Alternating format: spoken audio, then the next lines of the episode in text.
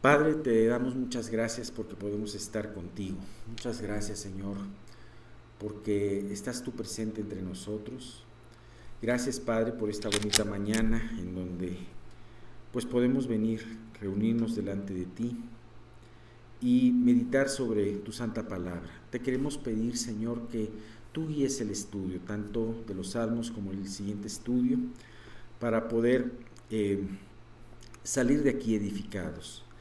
Señor, pues tú sabes que ninguno de nosotros los que compartimos enseñanzas eh, somos nadie, sino solamente tu palabra cuenta y el poder que tú nos des eh, a través de las palabras que tú pongas en nuestra boca. Pon tú las palabras, tus palabras en mi boca, Señor, y permite que de esta manera podamos llegar a ser realmente edificados.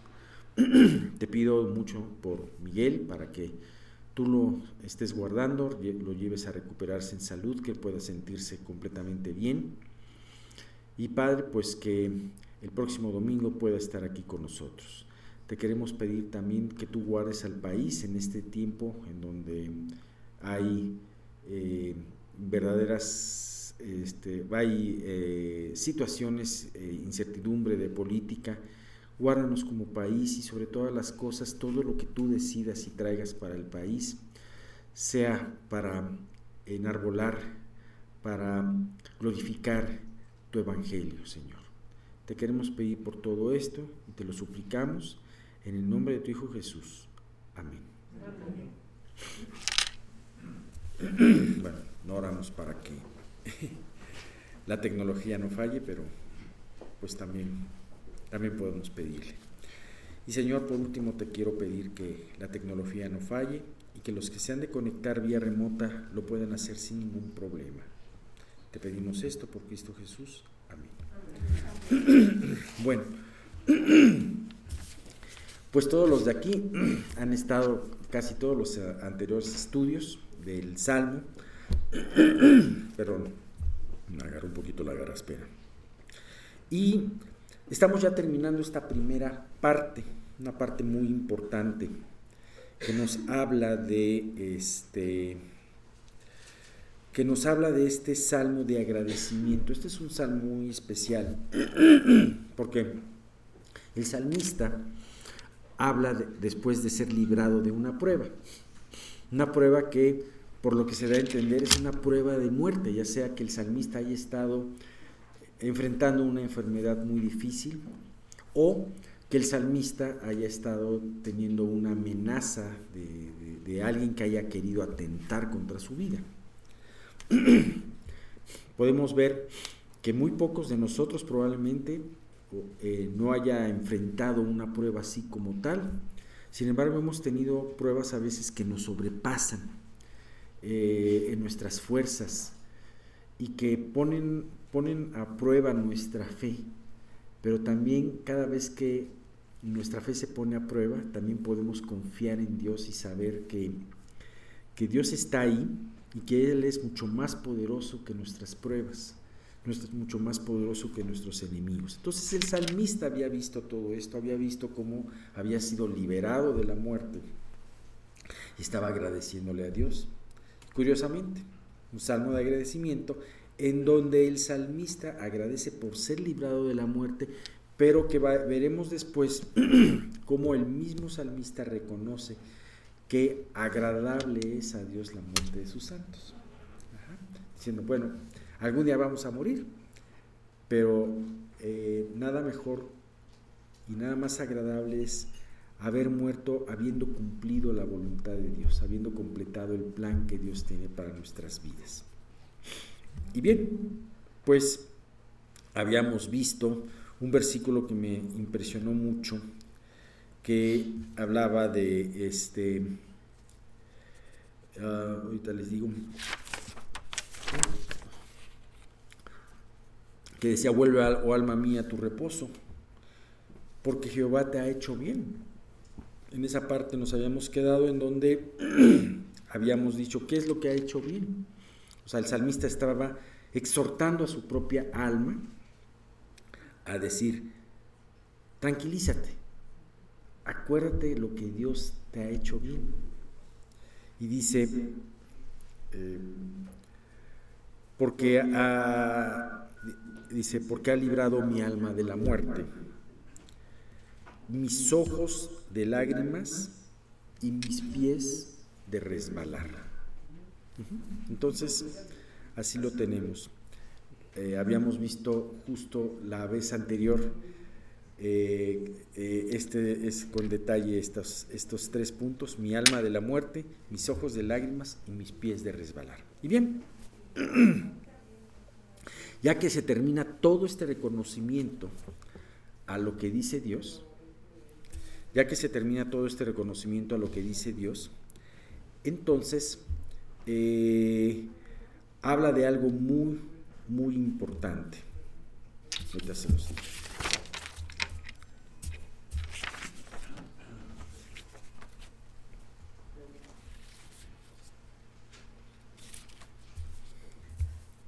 Bien, él proclama una determinación muy importante en el versículo 9, en donde dice, andaré delante de Jehová en la tierra de los vivientes.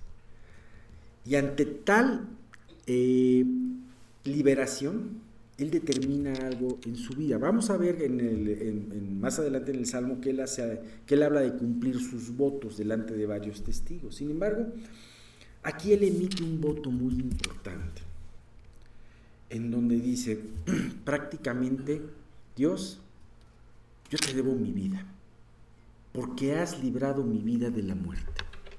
Y si te debo mi vida, ya no voy a vivir mi vida el resto de tiempo que me queda aquí en la tierra, ya no lo voy a vivir para mí mismo, sino voy a andar la voy a vivir para ti, voy a andar delante de, tu presencia. ¿Qué, ¿Qué significa esto?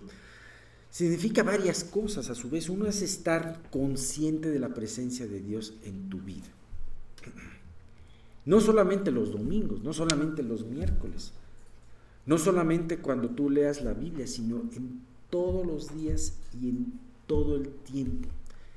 Eso es algo maravilloso. Y eso es algo que solamente te lo va a dar el estar buscando a Dios. En la vida tenemos muchos distractores. Eh, salimos de aquí y nos distraemos en un sinfín de cosas. Sin embargo, qué importante es eh, siempre y ser intencionales inclusive en la manera de buscar a Dios. Siempre tenerlo presente. Sabemos que Dios se hace presente en nuestras vidas y cuando nos olvidamos de Él, de repente Él nos llama la atención. Sin embargo, es muy importante. Ahora, el estar consciente de su presencia lo vas a llevar, te va a llevar a estar caminando en el camino que Él le agrada. Desde luego, si te sabes que Dios, que el ojo de Dios está sobre ti, desde luego vas a, querer a quererte portar bien delante de Él, no vas a querer andar en sus caminos. Sin embargo, esta relación no solamente debe ser porque Dios te vigile, ¿no? Eh, a muchas personas eh, se les se portan bien solamente cuando se sienten vigiladas, pero cuando no se sienten vigiladas, pues va, viva la vida y hacen lo que quieren.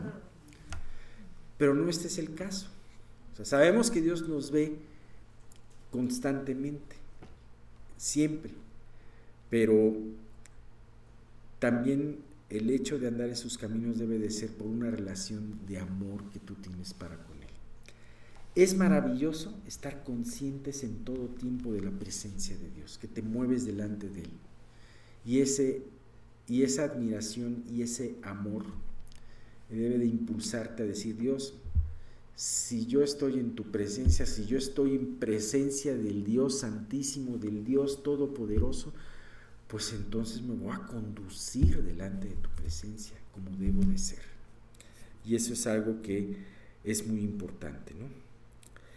Y además, ¿qué pasa cuando tú estás consciente de esa presencia de Dios en tu vida y cuando tú pasas ese, ese tiempo, reflejas su luz? Acuérdate que nosotros somos llamados a ser luminares a este, en este mundo. Así nos, nos, lo dijo Jesús, que seamos luminares. Pero este luminar es algo curioso, porque no somos luminares que tengamos luz propia, sino somos luminares que debemos de tener luz reflejada. Así que si tú estás consciente de esa presencia de Dios, entonces tu vida va a reflejar la presencia de Dios en tu vida. Este hombre, Charles Dickens, era un hombre muy incrédulo en cuanto a muchas cosas y criticaba mucho la religión. ¿Alguien de ustedes este, eh, leyó la novela de Oliver Twist? A lo mejor de chicos o, algo así. Bueno, yo hace, no mucho leímos esa, esa novela. Y este, bueno, no hace mucho, hace como 10, 15 años más o menos. Pero me llama mucho la atención porque este, él critica muchísimo a los religiosos, a, la religión instituida. O sea, ¿quién eran los hombres más crueles del orfanato? Pues los religiosos. Ajá. La religión instituida era lo más, lo, lo terrible. Sin embargo, este hombre conoció a, este, conoció a otros cristianos que sí vivían con todo su corazón conoció a este hombre, ay, ¿cómo se llamaba? Se me olvidó. Era un, creyente que tenía orfanatos. George Mueller, gracias, gracias. Conoció a George Mueller y le impactó el trabajo que Dios estaba haciendo a través de George Mueller. Un orfanato muy distinto al que él, este, eh, habla en Oliver Twist, ¿no? Y este, y, también hablaba de la vida de otro cristiano, de que era un hombre que se daba a, que siempre hablaba de, su Señor, que estaba enamorado de su Señor, siempre hablaba de su Señor, que, este, que era muy hospitalario en su vida. Y, él decía de, de este hombre, dice, si hay un cristiano en el mundo, si fuera tan solo un cristiano en el mundo, él es. Entonces, eh, vemos hombres que tomaron ese reto de, mostrar esa luz reflejada en sus vidas. Entonces, pues sí, andaré delante de Jehová en la tierra de los vivientes. ¿Quieres andar delante de Dios en la tierra de los vivientes o quieres ponerte una, un filtro para que no llames tú tanto la atención y no te comprometas en tu vida? a la luz de la salvación, esa es una de las decisiones más egoístas que podemos tener. No vivir para Cristo, no vivir para alguien que dio su vida para ti, simple y sencillamente. Y bien, sin embargo, dice, como dice, y esto nos, nos eh,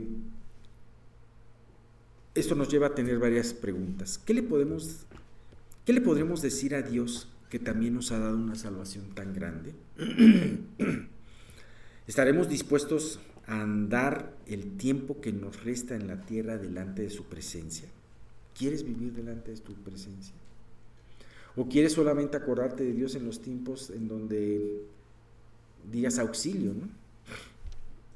Acuérdate de, la vida de los israelitas clamaban, Dios los sacaba adelante, pero luego volvían a su mismo lugar. Cuidaremos de su obra que se desarrolla en nosotros. Platicaremos con los demás acerca de esa obra que Dios hace con nosotros. Habrá muchas veces en donde no podamos platicar, no tengamos la oportunidad, pero el anhelo debe de, que, el anhelo lo debemos de tener. Seguiremos ignorando pasando por alto que sus ojos están puestos en nosotros? ¿O viviremos también como los demás sin importarnos su presencia? El hombre vive sin importar su, presencia. Fíjate lo que se dice. Las grandes gentes, las grandes celebridades que no conocen a Dios, viven realmente sin temor de Dios porque hablan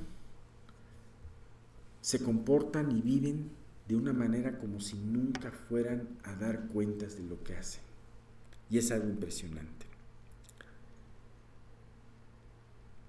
Eh, Dios pasa por alto los tiempos de ignorancia.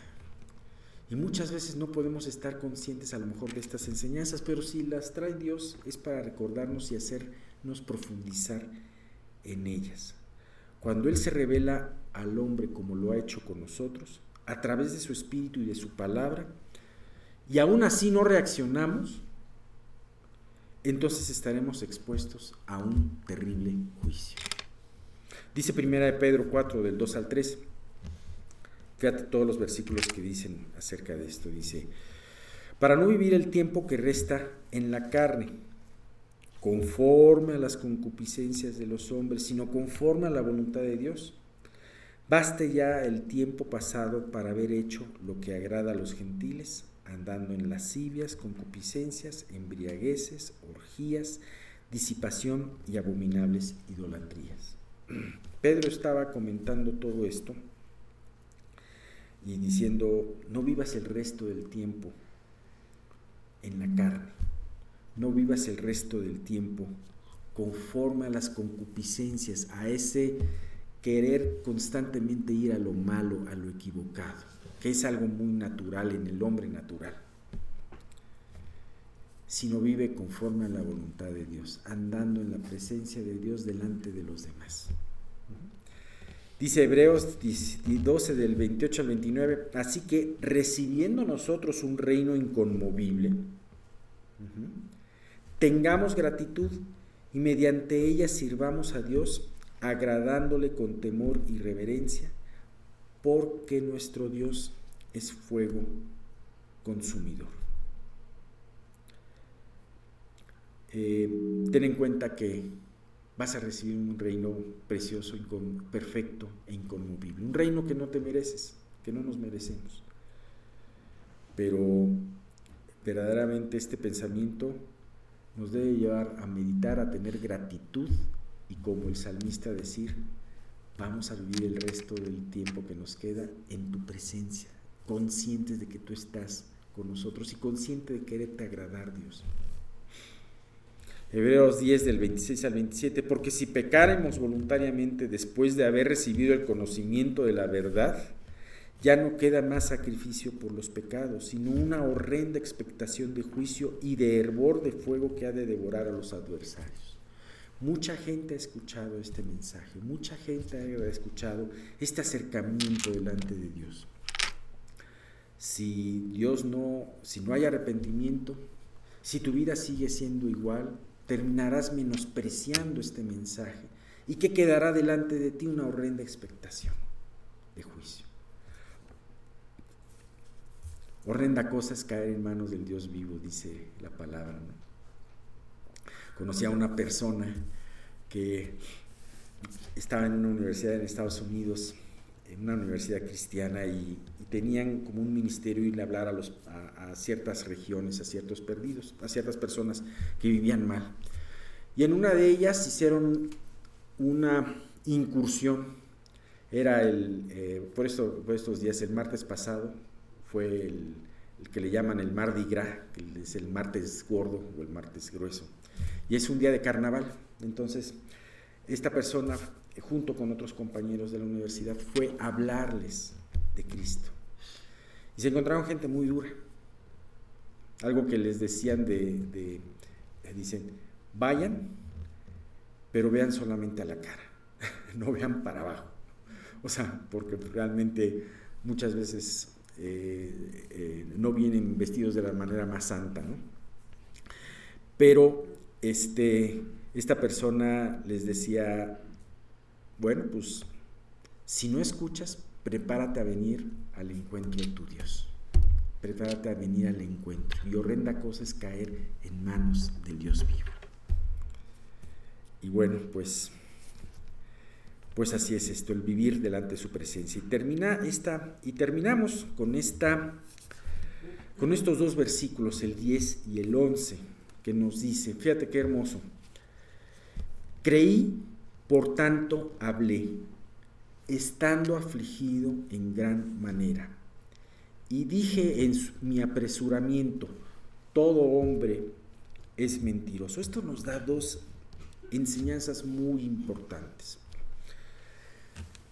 ¿Qué prueba puede haber mayor en tu vida cuando, no cuando aún puedes perder las expectativas de vivir? ¿Habrá una prueba más grande? Porque te estás enfrentando tú mismo a que vas a pasar por ese valle de muerte. Sabemos que cuando Dios cumple su propósito en ti y, o sea, llega un momento en que dices, ok Dios, pues Dios te va a dar la paz para esto. Sin embargo, hay veces en que sabes que la obra no está concluida y probablemente el salmista, como lo decíamos, haya tenido esta situación a la mitad de sus días, a la mitad de, su vida.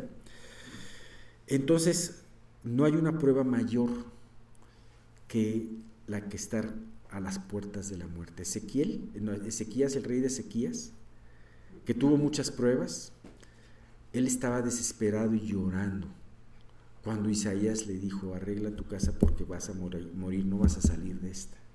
¿Y qué fue lo que le suplicó? Le suplicó a Dios, Dios, dame más tiempo. Entonces, eh,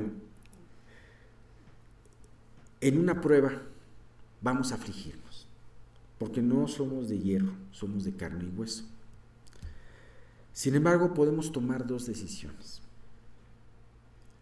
Lamentarnos hacernos las víctimas, enojarnos contra Dios y decir, ¿sabes qué? Dios ya me olvidó y yo me voy a olvidar de Dios.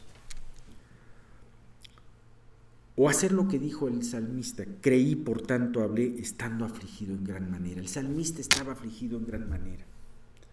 Sin embargo, a pesar de la aflicción, él no dejó la oración a un lado.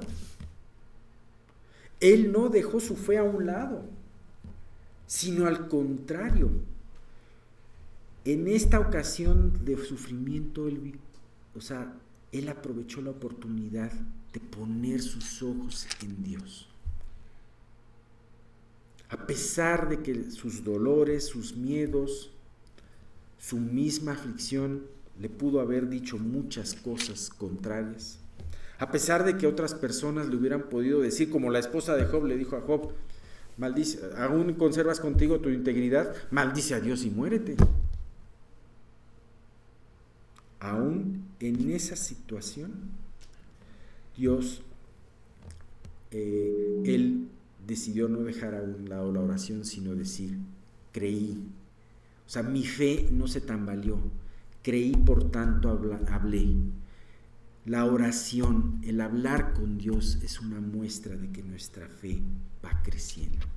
Y hablarle a Dios en los momentos más oscuros es una característica del hombre que quiere crecer en su fe. Del hombre que dice, no importa lo que está pasando y no importa que no estoy entendiendo lo que está pasando. Yo quiero seguir aferrado a Dios. Como decía el mismo Job, aunque Él me matare, en Él esperaré.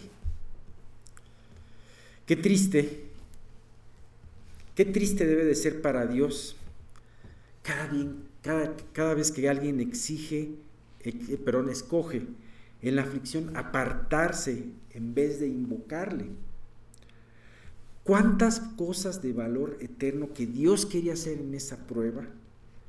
Puede ver Dios que nos perdemos cuando tomamos una decisión equivocada, una decisión de apartarnos de Él, una decisión de confiar en otra cosa que no sea Dios. ¿Qué voces decidimos escuchar en ese tiempo, en esos momentos? Y esto nos lo da un ejemplo muy hermoso que aparece en el Evangelio de Marcos capítulo 5, versículo 36.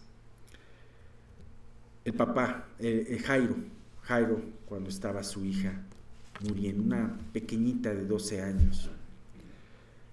Eh, algo sin duda alguna muy doloroso para cualquier papá o mamá. Su pequeña estaba muriendo, en la flor de su vida. Y él escuchó dos voces. La primera de alguien que no te dice quién fue, alguien de, que estaba cercano a él, quizás alguien de su casa que le dijo, tu hija ha muerto, ¿por qué molestas más al maestro? Sin embargo, inmediatamente Jesús le susurró al oído y le dijo, no temas, cree solamente. ¿Sabes? Deja de escuchar la primera voz para poder escuchar la segunda. Si te enfocas en la primera voz, ¿para qué molestas a Dios? El país ya no tiene remedio. Tu familia ya no tiene remedio. Tu jefe ya no tiene remedio. Tú ya no tienes remedio. Deja de escuchar esa voz. Mejor escucha esa hermosa voz de nuestro Salvador. No temas. Cree solamente. Este hombre termina diciendo algo en esta, en esta primera parte. Dice, y dije en mi apresuramiento, todo hombre es mentiroso. Es probable que no haya sido una enfermedad, sino es probable que haya sido atacado por sus enemigos y haya sido inclusive traicionado por sus enemigos. Muchos, muchas de las historias más tristes o finales más tristes en una vida es cuando, cuando eh, la persona pierde su vida por una traición. Este hombre, no me acuerdo si Wycliffe, un, un hombre que tradujo la Biblia del, de, este, de los textos originales al, al, inglés en plena época de la Reforma, se tuvo que ir a este a, este, a Holanda para seguir con su trabajo. Y un día conoció a una persona que, que, era un espía y que se hizo pasar por su amigo y que inclusive lo... Este, y entonces, bueno, este amigo fue el que lo traicionó. Este amigo lo traicionó. La traición es algo de lo peor que podamos sufrir en este mundo. Y es algo que seguramente vamos a sufrir o ya hemos sufrido. Vamos a sufrir traiciones, vamos a sufrir desilusiones. Muchas veces también nosotros vamos a desilusionar a muchas personas. Y muchas veces podemos decir como este salmista, dije en mi apresuramiento, todo hombre es mentiroso. Como dijo Julio César, ¿tú también, Bruto? Brutus? Fue sus últimas palabras antes de morir. ¿Tú también, Brutus? Entonces, hasta mi mejor amigo me traiciona, mi, mi, protegido me traiciona. Bueno, muchas veces nosotros hemos traicionado de esta manera a Dios. Sin embargo, es muy importante saber que cuando tú pones tu camino en las manos de Dios y dices, creí, por tanto hablé, y aún todas estas situaciones y heridas que puedas tener en tu vida y en tu alma, las pones en las manos de Dios, entonces tú vas a poder vivir una vida limpia. ¿Sabes? Si alguien te llega a traicionar en la vida, o alguien te llega a desilusionar en la vida, es porque Dios también lo permitió. Porque Dios te quiere enseñar algo muy valioso a través de esas lecciones cuando te toca el mal a tu vida, cuando la maldad toca las puertas de tu vida. ¿Sabes? ¿Vamos a quedarnos con esto, con esto de apresuramiento, o vamos realmente a seguir y a continuar y a dejar esto en manos de Dios? Nuestra vida puede ser la vida más miserable del mundo cuando nosotros nos llenamos de estas amarguras. Sin embargo, hay que reconocer que todo esto podemos decirlo con apresuramiento, pero no quedarnos con esto en nuestro corazón. Si confiamos en Dios, vamos a confiar también de que Él permite estas cosas. Y si confiamos que Él permite estas cosas, él nos va a capacitar para poder perdonar estas cosas.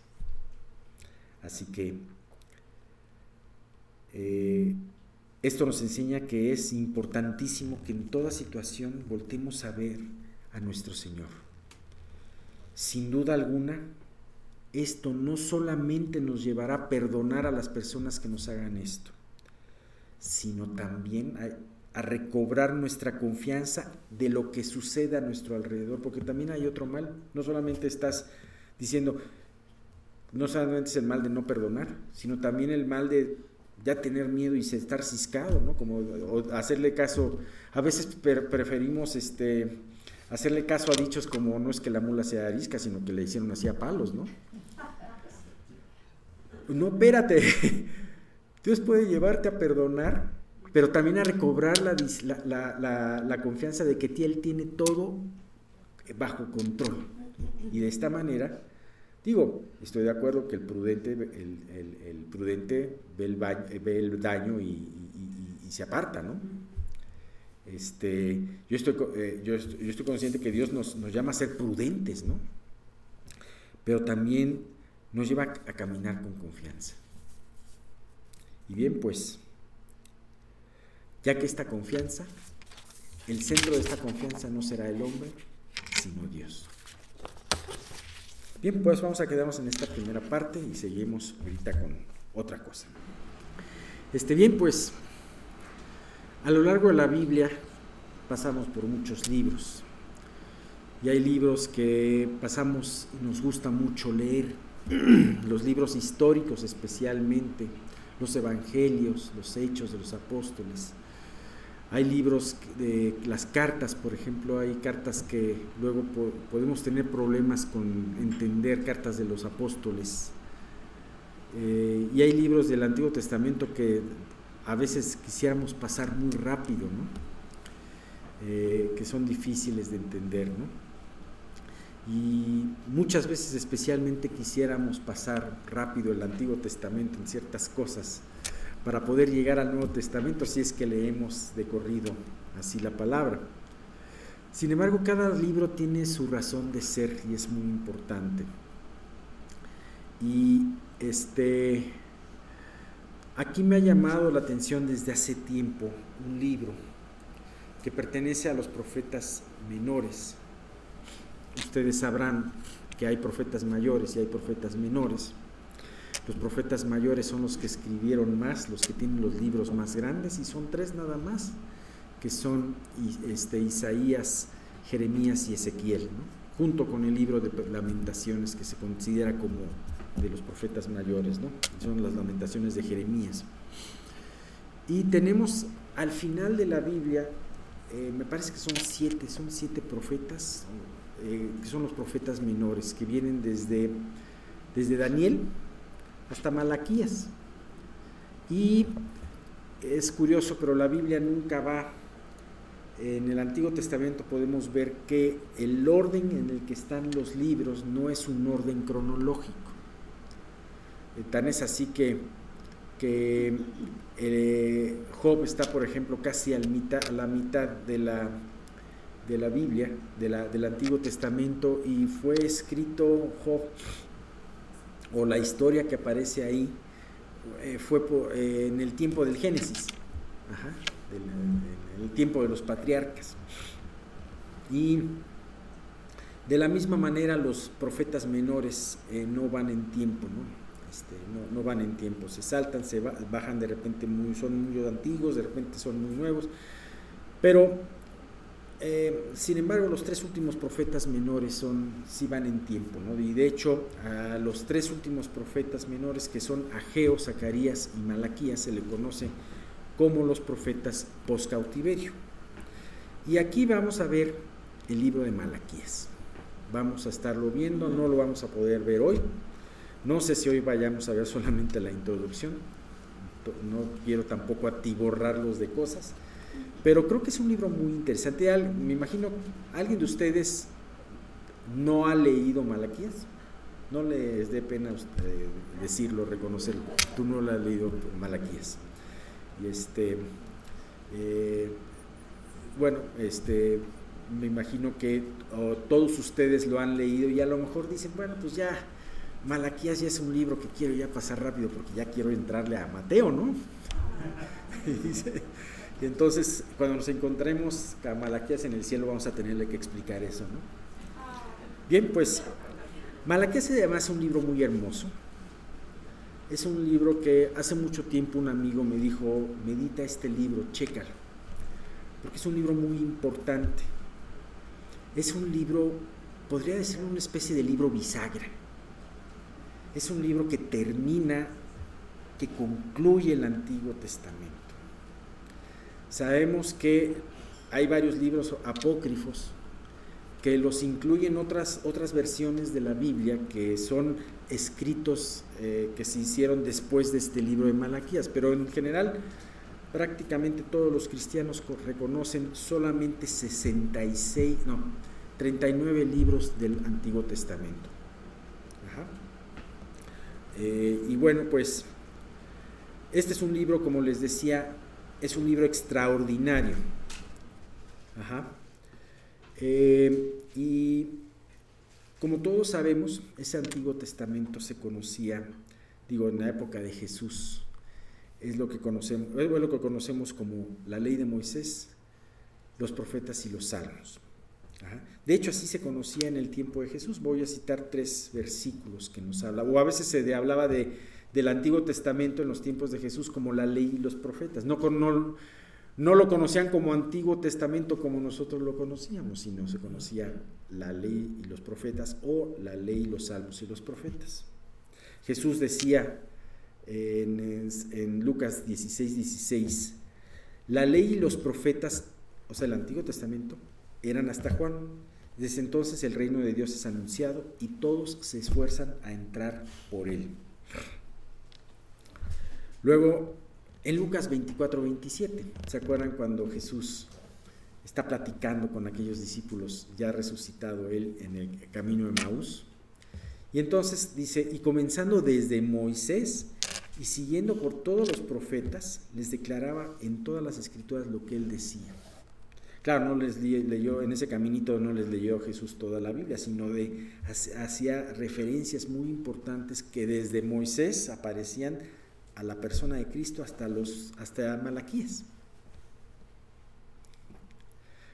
Lucas 24, 44, ya resucitado Jesús y reuniéndose con sus, sus discípulos les dijo, estas son las palabras que les hablé estando aún con vosotros, que era necesario que se cumpliese todo lo que está escrito de mí en la ley de Moisés, en los profetas y en los salmos. Así que el Antiguo Testamento se conocía como la ley, los profetas y los salmos, que de hecho es la estructura que hoy en día conocemos del Antiguo Testamento que conocemos nosotros. ¿no? Bien, primeramente, bueno, quizás aquí solamente él no lo ha leído, pero por ejemplo, muchos de nosotros quizás hayamos pasado este libro no le hayamos dado mayor importancia o no lo hayamos entendido la importancia que haya tenido. Este es el último libro de la Biblia. Y vamos a situarlo un poco en la historia. ¿Qué historia? Hace ratito dije algo post-cautiverio y a lo mejor alguien de ustedes me dirá qué quiere decir esto. La mayoría de ustedes ya lo saben. Pero hubo un evento muy importante en la historia de todo Israel, eh, en donde los de, judíos entraron en cautiverio al país de Babilonia. Y en ese momento se acabó el templo, se acabó el muro, se acabó Jerusalén, se acabó el reino tan poderoso que tenían los judíos. Y durante 70 años estuvieron en ese cautiverio, sojuzgados por un pueblo que había destruido su templo, su religión, perdón, su templo y su, este, su ciudad y su reino. Y eh, sin embargo, después de 70 años salieron cautivos, ya salieron de la cautividad de nuevo por orden de Ciro, eh, el, rey de Medo Persa, salieron a, a, volver a poblar Jerusalén y tenían que construir el muro y tenían que construir, lo que construyeron primero el templo y después el muro. Nemías, esto lo vemos en los libros también de Esdras y Nemías, que también no están colocados cronológicamente en, el Antiguo Testamento. estos libros deberían de estar al último casi, Esdras y Nemías. Eh, Esdras relata eh, la primera eh, la, primera este, migración después del cautiverio que tuvieron los judíos hacia Jerusalén para poder reconstruir el templo. Y eh, comandados por Zorobabel, ¿no? Sin embargo, 80 años después, el muro es terminado porque hubo otro personaje muy importante, Nehemías, y ayudado de Esdras, que fue aquel que alentó a los, a los habitantes de Jerusalén a que y, los, y los exhortó a seguir construyendo el muro. Y esto era algo muy, muy importante. Eh, al final del libro de Nehemías, y especialmente en el capítulo 13, si ustedes se dan cuenta, Nehemías regresa, ya habían pasado aproximadamente 12 años desde que Nehemías fue la primera vez al, templo, perdón, a Jerusalén, y había empezado la reconstrucción del templo. Habían pasado 12 años cuando Nehemías regresó. Y cuando regresó, vio un verdadero relajo. Y vio cómo desgraciadamente, tristemente, el pueblo había caído en muchos de los pecados. Muchos de los pecados que eh, habían caído anteriormente. Y este y él tuvo que irlos a corregir. Curiosamente estos mismos pecados, que ahorita vamos a mencionar algunos de ellos, son los que toca Malaquías en su libro. Entonces podríamos decir que más o menos que es Malaquías coincidió en el mismo tiempo de Nehemías, de esta última parte, de este segundo viaje de Nehemías, o este, o fue un poquito posterior, unos dos o tres años posterior. Eh, estamos hablando, un poquito para situarnos en tiempo, que esto está sucediendo 100 años después de que son liberados los judíos de cautiverio por el decreto de Ciro. Y fíjate cuáles son cuáles son estos pecados de los que hablaba Nehemías. Si tú ves el capítulo 13, te recomiendo que lo, lo puedas leer el capítulo 13 de Nehemías. ¿Cuáles son estos, estos pecados? Dice 13.29 dice este, el sacerdocio profanado y el menosprecio de los sacrificios. Vamos a verlo eso posteriormente en Malaquías, pero dice Nemías, haciendo referencia a Nemías, dice Nemías 13.29 acuérdate de ellos, dice, acuérdate de ellos, Dios mío, contra los que contaminaron el sacerdocio y el pacto del sacerdocio y de los levitas. Vamos a ver en el libro de Malaquías cómo Dios reprende a los sacerdotes por, tomar a, la ligera su, sacerdocio, cómo Dios este, reprende al pueblo por dar malos sacrificios y por abandonar la casa de Dios, y cómo este, eh, o sea, ¿cómo, ¿cómo, hace todo esto? Vamos a ver cómo lo reprende este, y también cómo recuerda el pacto de Dios para con Leví. Esa es una parte muy hermosa de este libro. Eh, también otro pecado, ellos tenían el divorcio y el matrimonio mixto. Muchos de ellos se habían divorciado de la mujer de su juventud y, como, y, se, y se habían casado con mujeres paganas. Así como también el robo a Dios a través de no darle a Dios la parte que tenían que darle. Y entonces, eh, estos son los pecados y este es el mismo ambiente que, Dios reprende en el libro de Malaquías y que vemos que Nehemías lo, lo, reprende. Vamos a poner otros dos ejemplos de los versículos de Nehemías que dice, eh, en el mismo capítulo 13, del 23 al 25, dice, vi a sí mismo en aquellos días a judíos que habían tomado mujeres de Asdod, amonitas y moabitas, y reñí con ellos y los maldije, y herí a algunos de ellos, y les arranqué los cabellos, y les hice jurar diciendo, no daréis vuestras hijas a sus hijos, y no tomaréis de sus hijas para vuestros hijos ni para vosotros mismos. Ah, hubo una, eh, una purga en ese momento y una situación que nos parece eh, muy fuerte. Ese fue el tiempo en que se deshicieron familias. ¿Por qué? Porque muchos de los judíos, incluyendo sacerdotes, habían tomado esposas de otros pueblos. Y entonces, si querían continuar una buena relación con Dios, tenían que, tenían que romper sus familias. Podría ser, y, podría, y ante esto podrías decir, híjole, qué cruel Pero te voy a decir algo, si tú lees con más eh, detenimiento, te das cuenta que cada uno de los casos fue analizado y solamente tuvieron que romper esa relación matrimonial aquellos cuyas esposas no querían dejar los dioses paganos, aquellas esposas que querían que el Dios de Israel fuera también su Dios, no tenían ningún problema en continuar. No iban a ser sacadas de la congregación. Lo que hace que tú estés, en, que ellos estuviesen en la congregación de Dios, no era la sangre, no era la, eh, sí, la sangre, ¿no? la, genética, pues, sino, sino era su actitud para con el Dios verdadero.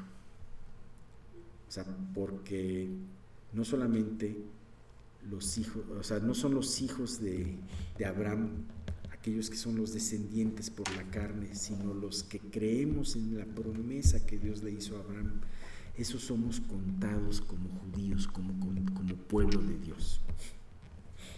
Finalmente vemos eh, Nehemías 13 del 10 al 11, dice, encontré asimismo que las, porción, que las porciones para los levitas no les habían sido dadas y que los levitas y cantores que hacían el servicio habían huido cada uno a su heredad entonces reprendí a los oficiales y dije, ¿por qué está la casa de Dios abandonada?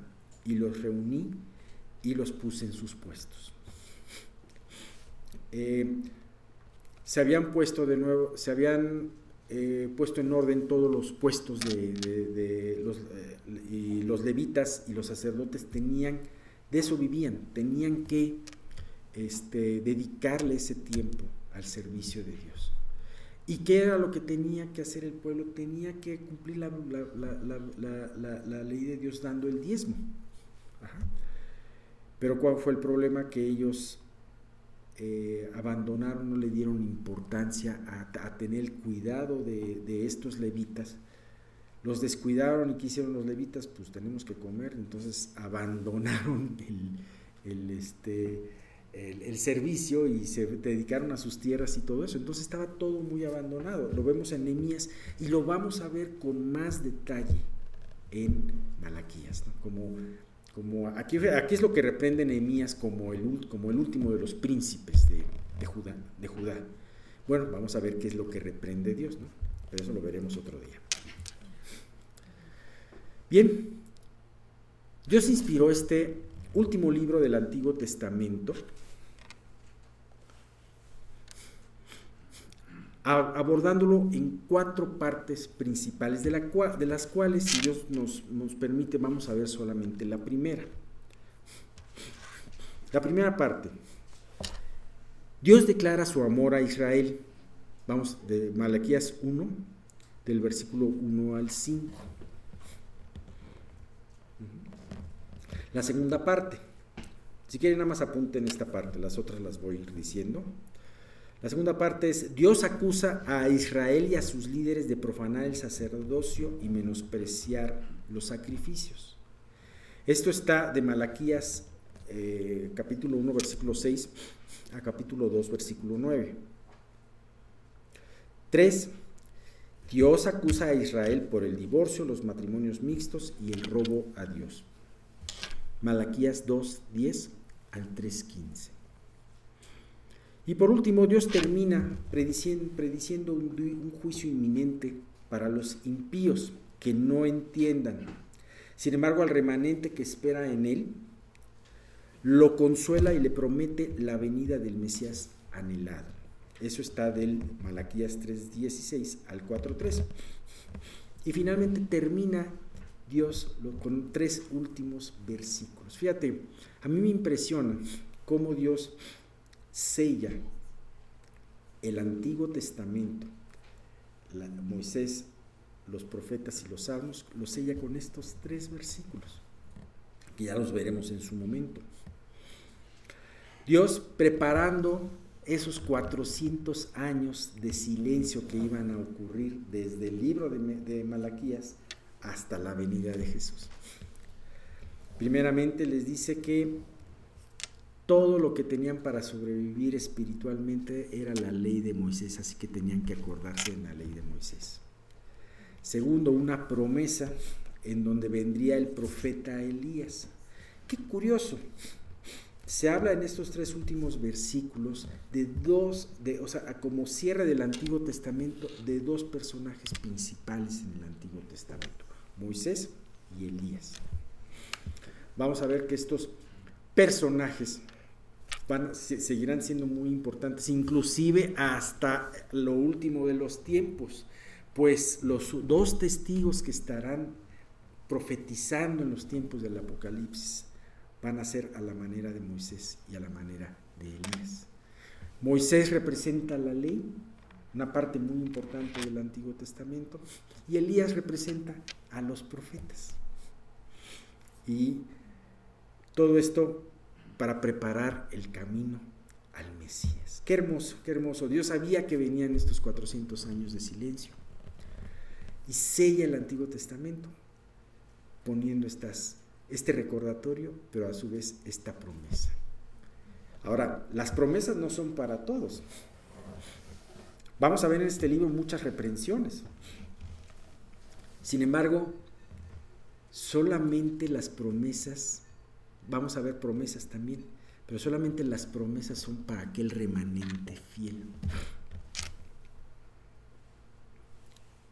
Es importante recalcar, antes de empezar la primera parte, que aunque este libro nos va a enseñar mucho, y hemos estado viendo mucho acerca de la historia, podemos entender cuándo fue escrito este libro, a quiénes fue dirigido, cuál era el estado espiritual de Israel en ese momento en donde estaban seguían con su pecado, estaban desalentados, etcétera, etcétera.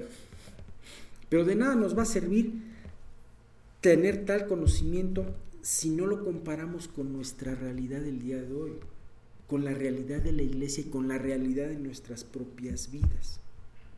Como dice Romanos 15, 4.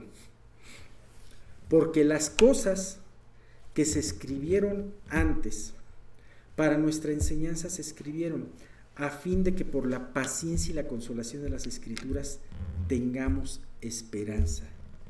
Dios buscaba al final de este libro, fíjate, empieza el libro, va a empezar el libro diciendo que Dios ama al pueblo de Israel y termina el libro dándole una esperanza a sus amados de Israel. Así que Dios quiere que por la paciencia y la consolación de las escrituras tengamos esperanza. Dios quería dejarle una esperanza viva durante 400 años a, su pueblo. ¿Qué nos encontramos ahora? Nos encontramos que Dios nos ha dejado también unas últimas palabras de esperanza. Podemos verlas, por ejemplo, en el Apocalipsis. Sí, Señor, ven, Jesús, he aquí yo vengo, ¿no? Qué hermosa promesa. Va a venir el Señor pero no han transcurrido 400 años, han transcurrido casi 400 años por 5. Así que, eh, pero sin embargo Dios nos invita a seguir por la paciencia y la consolación de las escrituras, tener esperanza. Bien, dicho todo esto, vamos a comenzar Denos todavía unos minutitos. Vamos a comenzar con la primera parte que va de los versículos 1 al 5. Así que si quieren poner sus Biblias en Malaquías, dice, profecía de la palabra de Jehová contra Israel, por medio de Malaquías. Yo os he amado, dice Jehová, y dijisteis, ¿en qué, os, ¿en qué nos amaste? ¿No era Esaú hermano de Jacob? Dice Jehová, y amé a Jacob, y a Esaú aborrecí, y convertí sus montes en desolación, y abandoné su heredad para los chacales del desierto. Cuando Edom dijere, nos hemos empobrecido, pero volveremos a edificar lo arruinado, así ha dicho Jehová de los ejércitos, ellos edificarán y yo destruiré, y les llamarán territorio de impiedad y pueblo contra el cual Jehová está indignado para siempre. Y vuestros ojos lo verán y diréis, sea Jehová engrandecido más allá de los límites de Israel. Comienza con una presentación. Profecía de la palabra de Jehová contra Israel por medio de Malaquías. Tenemos que este libro es un mensaje de Dios hacia el pueblo, ¿hacia quién? Hacia el pueblo de Israel y efectivamente en contra del pueblo de Israel, ya que finalmente vamos a ver de qué, de qué manera los reprende por sus pecados. Sin embargo, no debemos de perder de vista que cuando Dios habla en contra de nuestros pecados, Él se está poniendo a favor nuestro. Ajá. Y sí, de hecho, un acto de misericordia que se ve a través de toda, de toda la escritura de Dios hacia su pueblo y de Dios hacia el mundo es avisarle a la gente de sus pecados, reprender sus pecados y avisar que vendrá un juicio. Como bien dice el proverbio, mejor es reprensión manifiesta que amor oculto amor oculto, pues es un amor que no se ve, ¿no? Que es un amor que no existe. Es mejor, muchas veces detestas las personas que te están llamando la atención, pero no sabes que muchas veces es lo mejor que pueden hacer con tu vida. Ve a Jonás y a los ninivitas. ¿A poco no tenía Dios misericordia de Nínive? Tú puedes ver que la voluntad de Dios es que los ninivitas se, salvaran. Por eso les dijo, de aquí a 40 días será destruida Nínive. Desgracia, y los ninivitas que hicieron, se pusieron a temblar, se pusieron en silicio y en ceniza, inclusive hasta los animales lo hicieron, porque los animales también tenían que ver en ese pecado.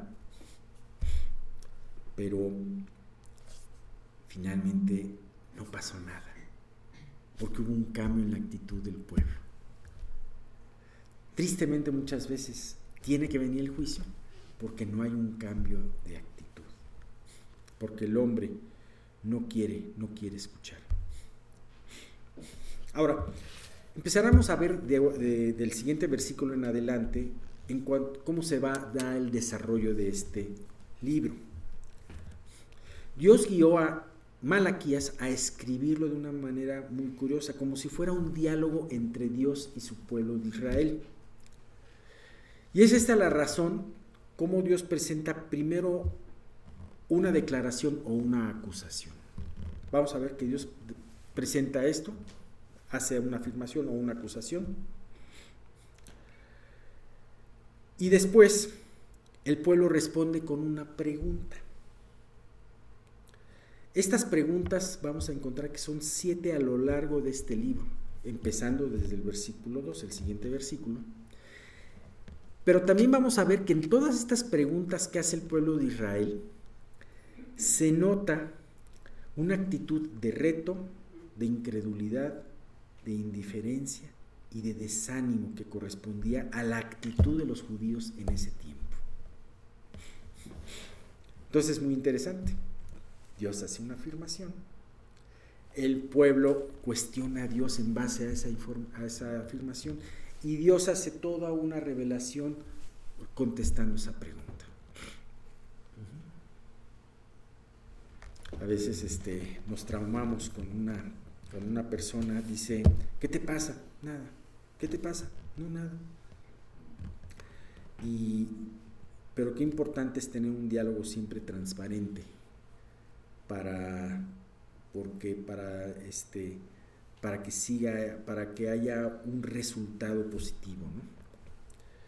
Y bien, vamos a ver el versículo 2. Dice, en el versículo 2, fíjense cómo empieza Dios el libro.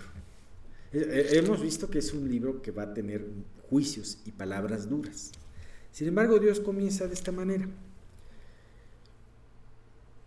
Yo os he amado, dice Jehová. Y dijisteis, la primera pregunta de Israel, ¿en qué nos amaste? imagínate, yo los he amado. ¿De veras? ¿En qué nos amaste?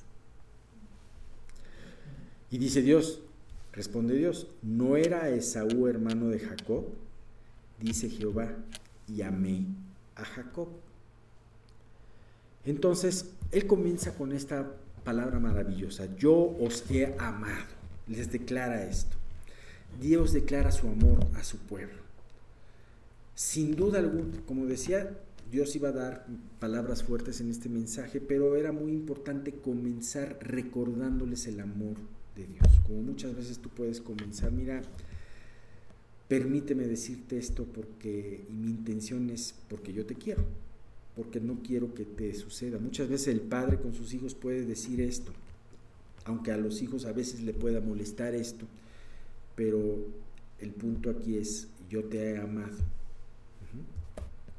Y en todo este capítulo vamos a ver, vamos a ver que Israel le dice, ¿en qué nos amaste? Y vamos a ver que esta es una pregunta llena de desánimo e incredulidad. ¿De veras Dios, en qué nos amaste? Vamos a transportarnos un poquito a lo que vimos en la introducción, la época que pasó esto. Los judíos, una vez que regresaron de Babilonia, del cautiverio, habían tenido muchos altibajos. Habían empezado a construir muy animosos el templo.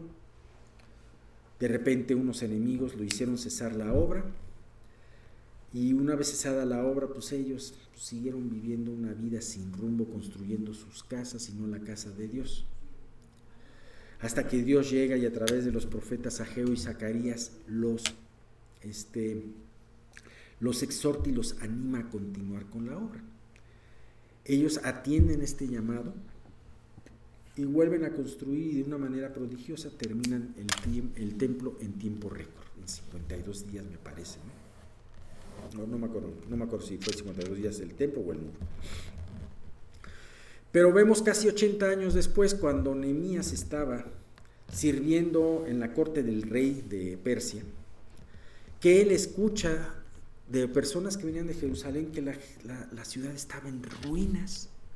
Después de 80 años de esos días gloriosos que aparecen en el libro de Esdras, la ciudad estaba en ruinas. Estaban una gran parte del muro no edificada, otra derribada de nuevo y estaban las puertas en llamas. Los enemigos habían hecho estragos y los, y los habitantes estaban viviendo mal. Y entonces va Nehemías con un gran cargo, con la, autorización del rey y la bendición de Dios, a, reconstruir y se reconstruye eh, a pesar de los enemigos, a pesar de todo esto, realmente Nemías fue un gobernador fuera de serie. Se termina el muro y se reinstalan otra vez las funciones de alabanza, de, este, de adoración a Dios y todo eso, que era lo, que los iba a permanecer fuertes. Sin embargo, 12 años después, regresa Nehemías y encuentra todo hecho un relajo de nuevo y entonces tiene que poner orden y hasta le arrancó a algunos los pelos por casarse con personas que no tenían que casarse. Y este y, vemos finalmente que este que ellos habían pasado por altibajos. Habían enfriado su relación con Dios. Habían dejado de tener ese entusiasmo que tenían por servir a Dios. Las cosas se habían tornado rutinarias e iban de mal en peor. Además, muchas veces nuestro reloj no está sintonizado con el reloj de Dios. Muchas veces Dios dice, voy a traer esto y tienen que pasar generaciones hasta que lo traigan. Dios profetizó situaciones del Mesías y de liberación a través de Ageo y de Zacarías. Sin embargo, después de casi 100 años no estaban cumplidas y entonces el pueblo estaba desanimado. Ahora en nuestros tiempos Dios, por eso era la pregunta, ¿en qué nos amaste? ¿Qué no nos has abandonado, Dios? Y, y este, ¿qué no nos has abandonado? ¿No nos has, ¿No nos has entregado en manos del enemigo? No has cumplido tampoco tus promesas. Tú dijiste que el Mesías iba a venir, ¿por qué no está aquí? Ayudándonos, liberándonos. Sin duda alguna Dios sabía que tenían ese desánimo y Dios también quería animarlos. Así que Dios no se molesta con esta pregunta. ¿En qué nos amaste? A veces nosotros podemos ver como iglesia que ya llevamos más de dos mil, casi dos mil años después de todas estas promesas de la segunda venida de Jesús.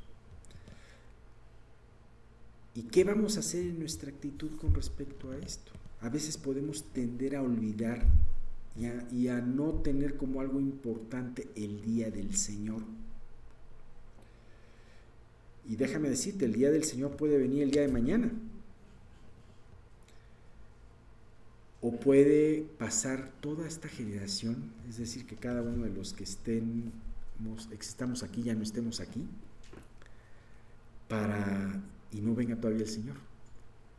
Yo personalmente no solamente pienso que así va, que, que, sí lo vamos a ver con nuestros ojos, sino aún tengo este anhelo de poderlo ver con nuestros ojos, el poder ver esa segunda venida del Señor.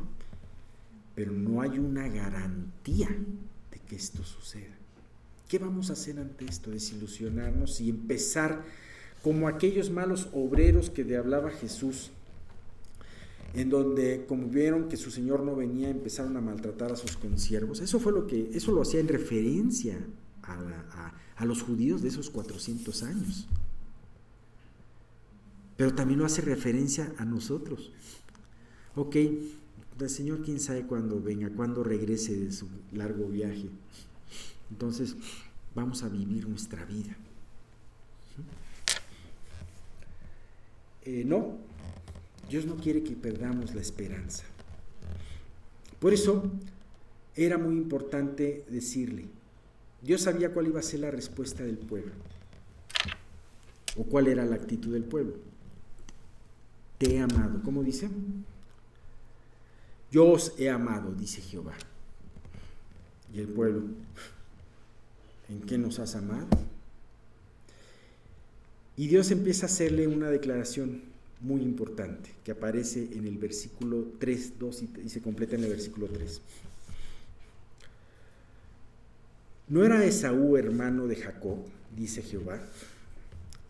Y amé a Jacob y a Esaú aborrecí, y convertí sus montes en desolación y abandoné su heredad para los chacales del desierto. Vamos a hablar que vamos a ver que en el resto del estudio, de, estas, de estos cinco ah, versículos, está hablando, habla mucho de Esaú.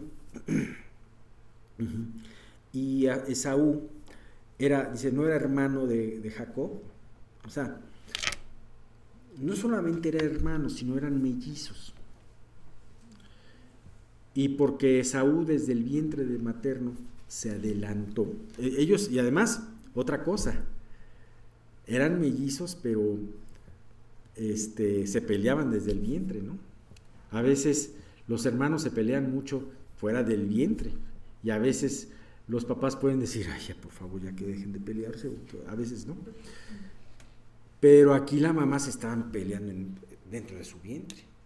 Entonces decía, ya no puedo vivir. Y entonces Dios le hace una promesa a Rebeca. Y la promesa, bueno, al ratito la vamos a ver. Pero me llama mucho la atención, los dos eran mellizos, pero además el primogénito, al que se le, en un sentido era el, el que tenía por derecho natural la promesa de la primogenitura y la promesa de las grandes bendiciones, era el que naturalmente debería de haber recibido todas aquellas buenas promesas que Dios le había hecho a su abuelo Abraham. Sin embargo, Dios tenía otros planes. Ajá. Y aquí él dice esto. ¿No era Esaú hermano de Jacob? Y dice esto muy fuerte que a veces podemos no solamente no entender, sino a llegar a, malinterpretar. Dice Jehová, y amé a Jacob y a Esaú aborrecí. Oye, pero cuando empezó a dar Dios las profecías acerca, las promesas acerca de Esaú y Jacob, Esaú estaba en el vientre. ¿Por qué razón amaba Dios a Jacob y Esaú lo aborrecía? Pareciera como si Dios fuera muy injusto. Hay que tener mucho cuidado, porque si vemos esto a la superficie, podemos decir, no entiendo, ¿qué pasa? Pero déjame decirte una cosa, Dios también bendijo a, a Esaú. Dios no quería la destrucción de Esaú. Dios no decía, porque me cae gordo, porque tiene los cachetes muy rojos, va a acordarse de mí. No, no, no. Simple y sencillamente Dios estaba haciendo una elección. Y déjame decirte, Dios siempre va a hacer una elección y va a escoger. Y eso es algo que muchas veces a nosotros los cristianos nos tropieza mucho. Pero en base a qué escoge Dios. ¿Por qué Dios dijo a Jacob amé y a Saúl aborrecí? ¿Y por qué lo dijo desde antes de los tiempos? Podríamos pensar, lo que pasa es que Dios sabía lo, la actitud que iba a tener Esaú delante, delante de, Dios, ¿no? Y sí, efectivamente vemos que Saúl tuvo una, una actitud de menosprecio a las cosas espirituales. Sin embargo, eso puede, aunque eso puede ser una razón, pero la razón más importante es por la soberanía de Dios. Nosotros estamos muchas veces como joven donde no entendemos por qué Dios manda, permite varias cosas. Estamos como Job o estamos como este, Asaf, ¿no? ¿Se acuerdan del Salmo 73? Sin embargo, en el cielo en el santuario de Dios se desarrolla otro, otro, otro escenario. Si Job hubiera conocido el escenario del cielo, hubiera estado más tranquilo. Sin embargo, la prueba no hubiera sido tan hermosa y tan importante en la vida de Job. Nosotros no conocemos muchas respuestas y muy probablemente no las conozcamos en esta vida. Y una de ellas es la soberanía en la elección de Dios. Sin embargo, Dios no puso esto para que nosotros tratáramos de hacer un tratado en donde, de mil páginas y elucubremos por qué Dios toma una decisión o no toma esa decisión. Dios la toma en su potestad, en su sabiduría. ¿Qué es lo que tenemos que hacer? Es confiar en las decisiones de Dios. Ve la, ve la naturaleza, ve la creación de Dios. Hay muchas cosas que al día de hoy lo entendemos gracias a la ciencia. Y gracias a Dios por la ciencia porque nos ha revelado cosas que nos llevan a maravillarnos más del poder y la sabiduría de nuestro Creador. Pero hay muchas cosas que todavía la ciencia no las sabe o no las explica. Vamos a dudar de Dios porque todavía no sabemos esas explicaciones. Si el, y ahora, si el Dios que fue capaz de tomar decisiones desde subatómicas hasta interestelares, que tomó esas medidas, cuánto debía de medir un átomo, cuánto debía de medir la, cuánto debía de ser el radio de un electrón, cuánto debía de ser el radio de una galaxia. si tuvo esa sabiduría para tomar esas medidas y hacer esas relaciones, ¿no tendrá la, la sabiduría de Dios de decidir sobre las vidas de las personas? Claro que sí. Y sin embargo, este versículo no tiene por, eh, este pasaje no tiene por objeto eh, hacer un tratado acerca de la soberanía en la decisión de Dios, sino más bien mostrarle a Jacob que realmente lo amaba. Ellos eran mellizos. A su hermano, por haber sacado primero, creo que sacó primero la mano, ¿no?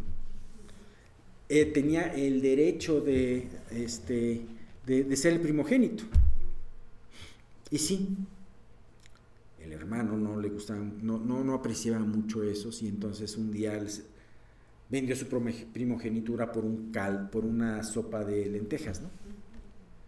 Fue más importante el satisfacer su necesidad en ese momento que eh, una promesa a, largo tiempo. Eh, sí, sí hizo eso, ¿no? Pero también por otra parte, Jacob lo engañó de una manera muy deshonesta a la hora de robarle, no solamente su, su este, o sea, primero, él saca ventaja del plato de lentejas. Oye, pues es, es mi hermano, pues se lo está muriéndose de hambre, ¿no? Ah, no, él saca ventaja. Y en segundo lugar, él, coludido con su mamá, engaña a su papá para robarle la bendición. Entonces, sí, sí, sí, Esaú, por una parte, eh, Esaú, por una parte, este, había cometido, había menospreciado lo, lo espiritual, pero Jacob no estaba muy bien tampoco. Fíjate lo que dijo, hay una anécdota de Spurgeon, que se las voy a leer ahorita. Una ocasión, una señora fue con Spurgeon y le dijo, yo no puedo entender cómo Dios dice que aborreció a Esaú. ¿Por qué? Y entonces Spurgeon le, respondió, le dijo, ese no es mi problema, señora. Mi problema es entender cómo pudo perdonar a Jacob llamar a Jacob. No. Eso es. Entonces, sin embargo, aunque los dos eh, eran mellizos, eran hijos de un mismo padre y madre, y los dos eran, tenían su mal currículum, de todas formas, Dios dijo antes de que nacieran, el mayor servirá al menor. Así que al ver la vida de Jacob y al ver que estamos aquí, al estar aquí y al querer Dios que escuchemos todos estos mensajes y aprendamos de la Biblia, porque tú puedes decir, ¿cómo sé que Dios me ha escogido? Pues no te está trayendo Dios para escuchar su palabra. Muchas veces también Él no nos escoge porque nosotros tampoco lo escogemos a Él. Oye, pues es que Dios, ¿para qué escucho si no sé si soy de los escogidos? Pues estás tú escogiendo por Él. Yo te haría esa pregunta. Y aquí hay algo muy importante. Nosotros también somos de alguna manera como ese Jacob. No estamos muy lejos de nuestro hermano Esaú. Eh, y estamos aquí escuchando, entendiendo, disfrutando de sus bendiciones, no porque seamos muy virtuosos ni muy buenos, sino porque este amor, porque estamos aquí enteramente por la gracia de Dios. Y este amor de Dios nunca lo debemos de olvidar. Dice Romanos 9 del 10 al 13. Y no solo esto, sino también cuando Rebeca concibió de uno de Isaac, nuestro padre, pues no habían aún nacido, ni habían hecho aún bien ni mal, para que el propósito de Dios conforme a la elección permaneciese, no por las obras, sino por el que llama. Se le dijo, el mayor servirá al menor, como está escrito a Jacob amé, más a Esaú aborrecí. Así que no es por los méritos de nadie, sino es por la vocación del que llama, por el amor del que llama, por el amor de Dios. Y bien, esto en la historia tuvo también su cumplimiento, porque dice aquí, convertí sus montes en desolación y abandoné su heredad para los chacales del desierto. Petra. Acuérdense de Petra. Israel fue castigado, también pecó, pero finalmente Israel prevaleció y prevalece hasta hoy. Esaú fue desolado. Y hoy mismo podemos visitar Petra, una ciudad que antaño era una ciudad floreciente de los edomitas, mas ahora es una ciudad abandonada, ¿no? Muy hermosa, muy impactante, pero abandonada, desolada. Bien, terminamos con dos versículos, el 4 y el 5 dice, cuando a Edom dijere, nos hemos empobrecido, pero volveremos a edificar lo arruinado. Así ha dicho Jehová de los ejércitos, ellos edificaron y yo destruiré, y les llamarán territorio de impiedad y pueblo contra el cual Jehová está indignado para siempre. Y vuestros ojos lo verán y diréis, sea Jehová engrandecido más allá de los límites de Israel. Todos estos versículos nos, nos, recuerdan la integridad de Dios en el cumplimiento de sus promesas. Cuando alguien hace una promesa, ya sea de castigo o de premio, y no la cumple, deja de ser íntegro. Esto nunca lo vamos a ver con Dios, porque Dios siempre lo que promete lo va a cumplir, ya sea para, para bien a través de una promesa o, o para mal a través de un juicio. Él dijo en alguna ocasión que Babilonia no iba a volverse a ser reedificada, y de hecho es algo que hemos visto hasta hoy en nuestros días. ¿no? Y aquí es lo que nos dice es que Edom, por más esfuerzos que hiciera Edom para volverse a, reconstruir, nunca lo lograría, pues esto ya estaría determinado por parte de Dios. Ahora, esto nos debe de traer a nosotros mucha seguridad. ¿Qué? ¿De Edom que esté destruido? No. De que Dios lo que promete y lo que determina, lo cumple como decía, ya sea para, para, para juicio o para salvación. Y esto nos lleva a ver, e, que vamos a ver en este libro, que las promesas maravillosas que Dios hace al remanente fiel definitivamente serán hechas y nunca van a cambiar. Bien, también vemos aquí que Dios aunque es soberano en su elección, sin embargo, esta elección no la hace de una manera arbitraria. Sus decisiones siempre serán justas y de esta manera, y, a veces nos lo hará ver de una manera muy clara. A estas alturas ya había una, un gran historial entre los dos hermanos o entre los descendientes de los dos hermanos, Jacob y Esaú. Y sí, Esaú no era inocente, Edom no era inocente, él tenía que pagar por varias cosas que había hecho. Su hostilidad y su odio en contra de Israel había sido desde hacía mucho tiempo, desde que los israelitas salieron de Egipto e iban entrando a la tierra prometida. Y en la época de desgracia, que fueron varias épocas de desgracia del pueblo judío, su hermano Esaú se alegró de esa desgracia. Esto lo vemos, esto lo vemos reflejado en dos cosas muy importantes. En un versículo, en un versículo que dice números 20, del 20 al 21, pero él respondió, o sea, eh, Israel estaba cansado, iba a entrar ya a la tierra prometida. eh, iba a pasar por un camino derecho, iba a pasar por el camino de Edom y le dijo, por favor, déjame, hermano, déjame pasar por, tu, por, el patio de tu casa, ¿no? Déjame pasar por ahí, ¿no? Y no dar toda la vuelta a la colonia, ¿no?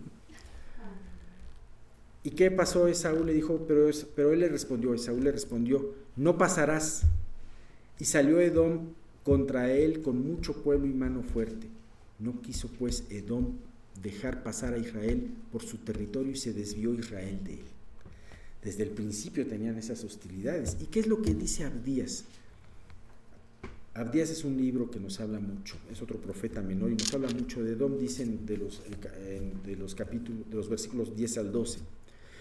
Por la injuria a tu hermano Jacob te cubrirá vergüenza y serás cortado para siempre.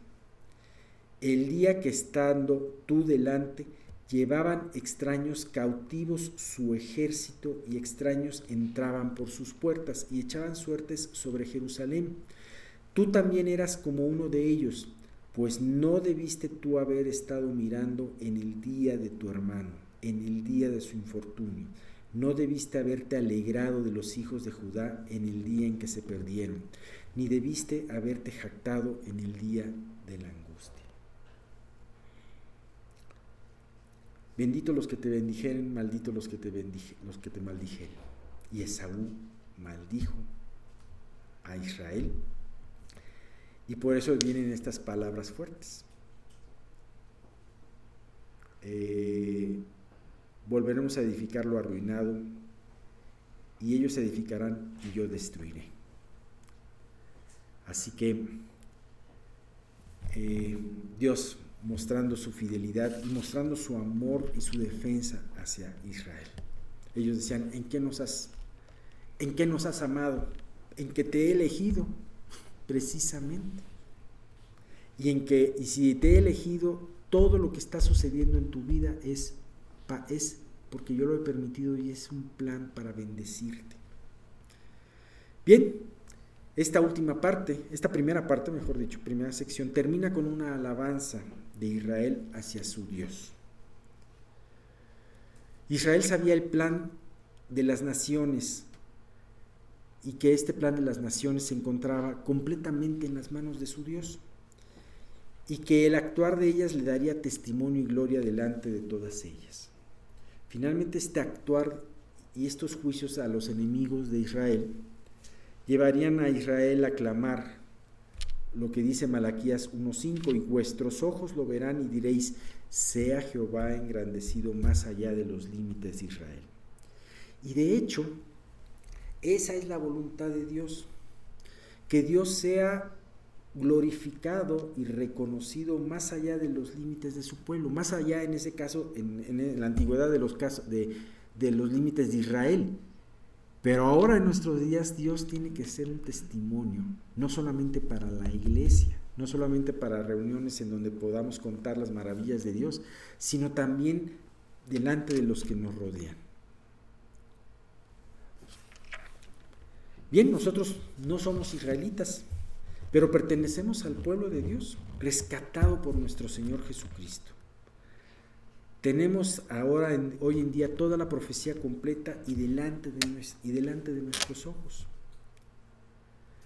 Así que Dios se glorificará en el mundo y nosotros, una vez que se glorifique, seremos ese pequeño remanente fiel que espera en sus promesas. Dios promete gloria si tú lo esperas, pero ¿estás dispuesto a esperarle? Aun si Él no regresa pronto, ¿seguiremos esperándole y viviendo fieles cada día? ¿Estás seguro de su amor aunque estés en una prueba dura y aparentemente tus oraciones no estén siendo respondidas? A veces el tiempo de espera puede cansar, pero sabes que para eso están las palabras de Dios y la esperanza de Dios. Dios dijo, he aquí ahora vengo y no te garantiza que ciertamente tú verás su venida con tus propios ojos. Sin embargo, Él quiere que tú vivas esperando esa venida. Porque si no la ves desde la tierra, la vas a ver desde el cielo. Eso sí es seguro. Pero la vas a ver. Así que No te olvides que este mensaje fue escrito para ti. Y como dice, y terminamos con esto, 1 Corintios 10, 11. Y estas cosas les acontecieron como ejemplo y están escritas para amonestarnos a nosotros, a quienes han alcanzado los fines de los siglos. Bien, pues terminamos aquí esta primera parte. Cuando haya oportunidad, este, seguiremos con, con este libro. Padre Santo, te damos muchísimas gracias porque podemos venir delante de tu presencia y saber que no solamente este libro, sino toda tu palabra está escrita para enseñarnos, para corregirnos, para instruirnos y para crecer en ese hombre y esa mujer de justicia que tú quieres hacer en nosotros. Te damos muchas gracias. Te damos muchas gracias porque traes este libro de Malaquías y este libro fue ese último mensaje antes de tu gran silencio de 400 años, pero fue lo que ellos necesitaban para esperarte con fidelidad todo ese tiempo hasta la llegada de nuestro Señor Jesús. Gracias, Padre, porque tú has dejado en la palabra, así como a ellos, has dejado una palabra y aún más completa para nosotros que nos han alcanzado los últimos tiempos, para seguirte esperando, para meditar en tu segunda venida y para que tú, cuando vengas, porque vendrás de sorpresa, no, si es que es tu voluntad venir en nuestro tiempo, tú vengas y no nos tomes descuidados y nos avergoncemos y nos ocultemos de ti, sino que salgamos a recibirte gozosos de que esta promesa se está cumpliendo delante de nuestros ojos. Señor, te queremos pedir que tú sigas bendiciendo este domingo, que podamos estar meditando en todas estas enseñanzas. Guarda mucho a los que eh, no pudieron venir, Señor, y este y, te quiero pedir, Padre mío, que pues tú sigas haciendo este trabajo de bendición y haciendo crecer a esta iglesia conforme a tu palabra. Todo esto te lo pedimos por Cristo Jesús. Amén.